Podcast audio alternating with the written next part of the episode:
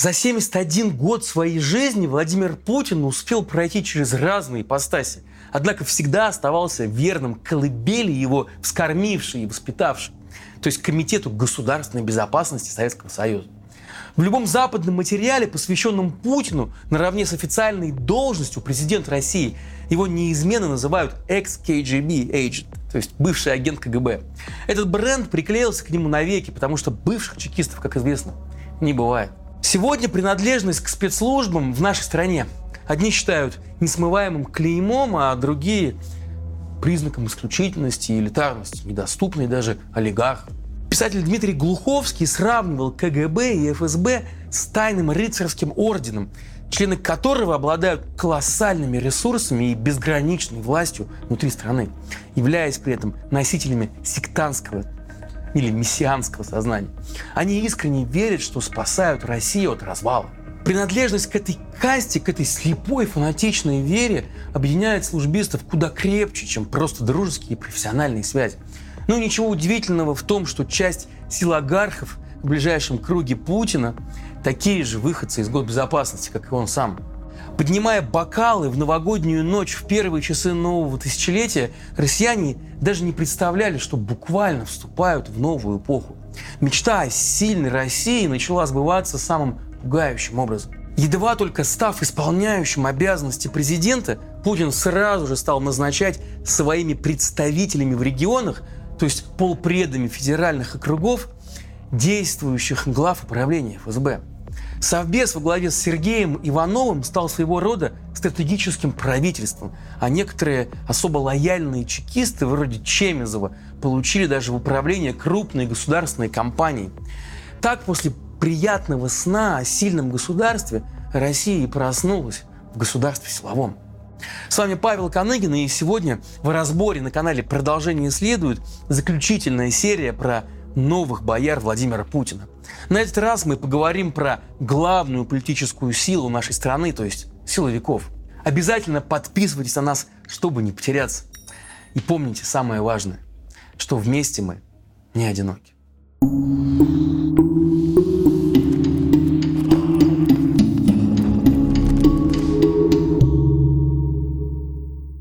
Начнем с одного из самых ярких персонажей когорты силовиков – то есть, по сути, теневого министра оборонной промышленности России и главы мегакорпорации Ростех. Его зовут Сергей Чемезов.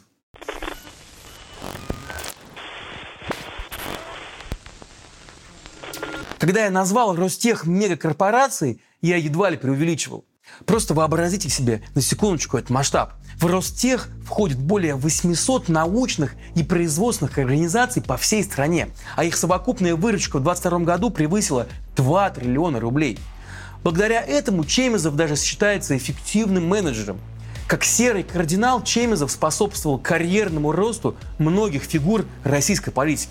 Ну, своими позициями ему, например, даже обязаны министр промышленности и торговли Денис Мантуров – а также замминистра обороны Алексей Криворучко, экс-глава Роскосмоса и нынешний полпред Игорь Комаров. У Чемезова крепкие связи с главой администрации президента Антоном Войно и многими губернаторами регионов, где присутствует Ростех. Помимо Ростеха, Чемезов также возглавляет и Союз машиностроителей России и входит в бюро Высшего Совета Единой России и носит звание генерал-полковника ФСБ. В общем и целом Сергей Чемезов – это такой вот человек, благодаря которому Россия наводняет мир оружием, из которого убивают, в том числе и мирных людей. Россия – один из лидеров по экспорту вооружений. Автомат Калашникова – это мировая легенда. Но время не стоит на месте. И сегодня мы гордимся современным оружием и футуристической амуницией. И зарабатывает Чемезов на этом баснословные деньги – еще в 2006 году Госдеп США ввел против его компании санкции из-за контракта на поставку истребителей Су-30 в Венесуэле. Позже к санкциям присоединились Евросоюз, Швейцария, Австралия и другие западные страны. Сегодня Чемезову вменяется то, что он на протяжении десятилетий, цитата, «извлекает выгоду от своих связей с президентом России, продвигаясь на руководящие должности в компаниях, контролируемых государством а также обогащается за счет российского народа и отвечает за предоставление ресурсов, необходимых для поддержки вторжения России в Украину. Но как же Сергей Чемезов пришел к такому? Отвечаю, по воле случая, который в молодости и свел его с Путиным. В начале 80-х годов он оказался в ГДР, где возглавил представительство экспериментально-промышленного объединения «Луч». Разумеется, поехал он туда не просто так, а по заданию КГБ. И вот уже в Дрездене в 85 году Чемезов стал соседом по дому с никому неизвестным КГБшником Владимиром Путиным. И оба они 52 года рождения, с молодыми семьями, оба на службе вдали от родины. Так что общий язык нашли быстро. Это знакомство и определило всю дальнейшую судьбу Чемезова. И вот 11 лет спустя, в 96 году, взбираясь по карьерной лестнице, Путин не забыл старого товарища и взял его к себе в управление делами президента РФ командовать отделом внешнеэкономических связей, а три года спустя посадил в кресло главы в ГУП Промэкспорт, торгующего российской военной техникой и вооружением. Ну и дальше, пользуясь доверием Путина, Чемезов и начал прибирать к рукам и поглощать все, до чего смог дотянуться. А старый товарищ активно ему в этом помогал. Сперва Промэкспорт по указу президента присоединил конкурирующую компанию «Российские технологии», а затем еще более крупного конкурента, компанию «Росвооружение», превратившись в оружейного гиганта «Рособоронэкспорт». Потом Чемезов подмял под себя АвтоВАЗ, а затем и крупнейшего производителя «Титана» ВСМПО «Ависма». Еще чуть позже Путин назначил Чемезова и директором Федеральной службы по оборонному заказу. Ну и, наконец, Чемезову удалось провести ребрендинг, превратив свое слепленное из многочисленных каннибализированных предприятий детище в госкорпорацию Ростех которая, к тому же, и оказалась выведена из-под прямого контроля правительства. Так что ее прибыль даже не подлежит распределению, а правила раскрытия информации куда менее жесткие. Вице-премьер и министр финансов Алексей Кудрин даже обвинял госкорпорацию в попытке увода доходов бюджета и намерении провести скрытую приватизацию передаваемого ею имущества. Сегодня Чемезов при Путине – это не просто глава прибыльной госкомпании. Он, как говорится, человек, который не приносит плохих новостей. Его пост позволяет ему приписывать себе все лавры от успеха в оборонке и избегать тех шишек, которые постоянно валятся на того же самого министра Мантурова и других госчиновников.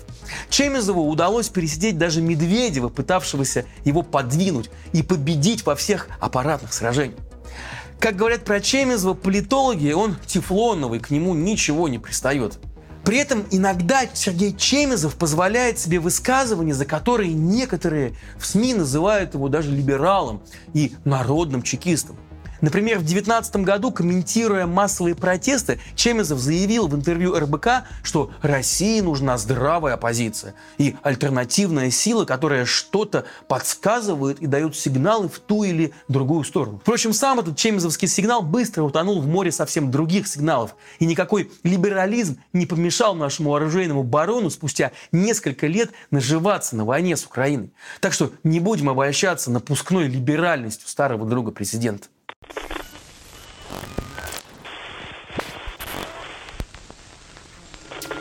Еще одно видное место среди друзей силовиков Путина занимает Николай Патруш.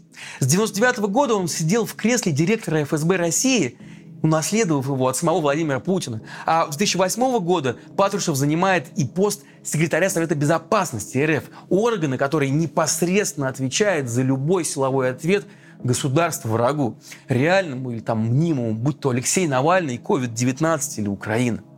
К примеру, в 2016 году суд Великобритании установил, что бывший офицер ФСБ Александр Литвиненко, отравленный в Лондоне полонием-210, скорее всего, был убит именно с одобрения лично Патрушева и Путина. Логично предположить, что многие другие политические убийства в России и за ее пределами тоже не могли происходить без ведома Патрушева. Патрушев родился в 1951 году в Ленинграде. Ну, то есть с Путиным они, опять же, почти ровесники. В школе Николай учился в одном классе с будущим председателем Высшего Совета партии «Единая Россия» Борисом Грызловым. Сразу после окончания института по специальности инженер-механик Патрушев в 1974 году попал в органы госбезопасности и начал работу в подразделении контрразведки по Ленинградской области, где и познакомился с Путиным, пройдя путь от младшего оперуполномоченного до начальника службы по борьбе с контрабандой и коррупцией. В 90-е годы Патрушев вырос аж до министра безопасности Карелии, но затем до начальника управления собственной безопасности ФСБ России. В 99 году сначала был заместителем Путина, когда тот был еще директором ФСБ, ну а затем сам занял этот пост, просидев на нем почти 10 лет, до 2008 года. В этой должности занимался ликвидацией тогдашних главных врагов российской власти – террористов Хатаба и Шамиля Басаева – ну и, конечно, также легитимно избранного президента Чечни Аслана Масхана. С приходом на пост президента Дмитрия Медведева Патрушев стал секретарем Совета Безопасности России и, что называется, переключился на борьбу с Западом. И регулярно начал выступать с заявлениями, что США и НАТО желают добиться распада и уничтожения России. Ну и тут, конечно, он нам предъявил столько поразительных документов, что уже как-то даже и трудно удивляться тому, что Россия, по сути, и развязала Третью мировую. Ну это и не мудрено даже с такими-то тараканами в голове главы Совбеза. К примеру, в 2015 году в интервью газете «Коммерсант» Патрушев даже процитировал экс-госсекретаря США Мадлен Олбрайт, что России не принадлежит ни Дальний Восток, ни Сибирь. И тут же заявил, что, цитата, «США очень хотели бы, чтобы России не было вообще, потому что мы обладаем огромными богатствами, а американцы считают, что мы владеем ими незаконно и незаслуженно, потому что, по их мнению, мы ими не пользуемся так, как должны пользоваться». Конец цитаты. Но где же Мадлен Олбрайт успела такое наговорить? Интрига развязалась через год, в декабре 2006 года, когда в интервью российской газете генерал-майор Борис Ратников, один из главных, кстати, кремлевских экстрасенсов, мы вам уже рассказывали про них в отдельном выпуске, рассказал, как осуществил, цитата, «сеанс подключения к подсознанию госсекретаря Олбрайт». И прочитал это у нее в мыслях. Сейчас просто наберите воздух в ваши легкие и спросите себя, что? Что он несет? Ну и затем этот нонсенс подхватили уже российские пропагандисты, и так в какой-то момент это и дошло до Патрушева. То есть, по сути, кто-то там что-то придумал, подключился в мозг, потом сам же поверил в свои фантазии и всерьез начал действовать так, как будто бы это правда. И это лишь один из примеров.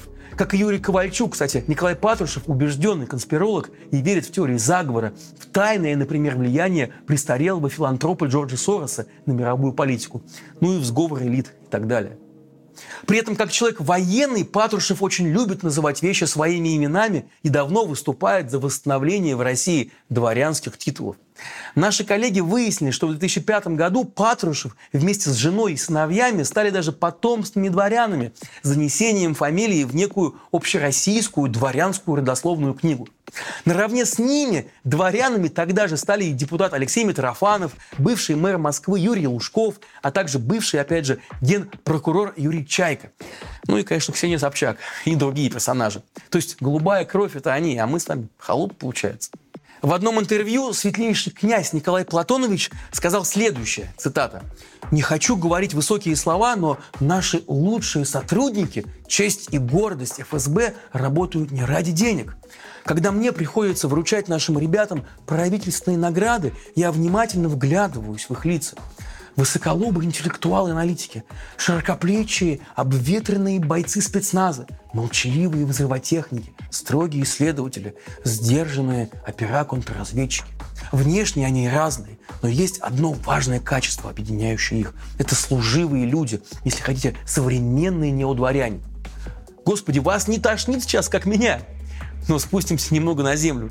Титулы титулами, но кто за все это платит? Как и подобает неудворянину, Николай Патрушев приложил немало усилий, чтобы передать часть своего могущества и богатства по наследству своим детям. Старший сын Дмитрий Патрушев сначала получил должность вице-президента Внешторгбанка, а затем и пост министра сельского хозяйства.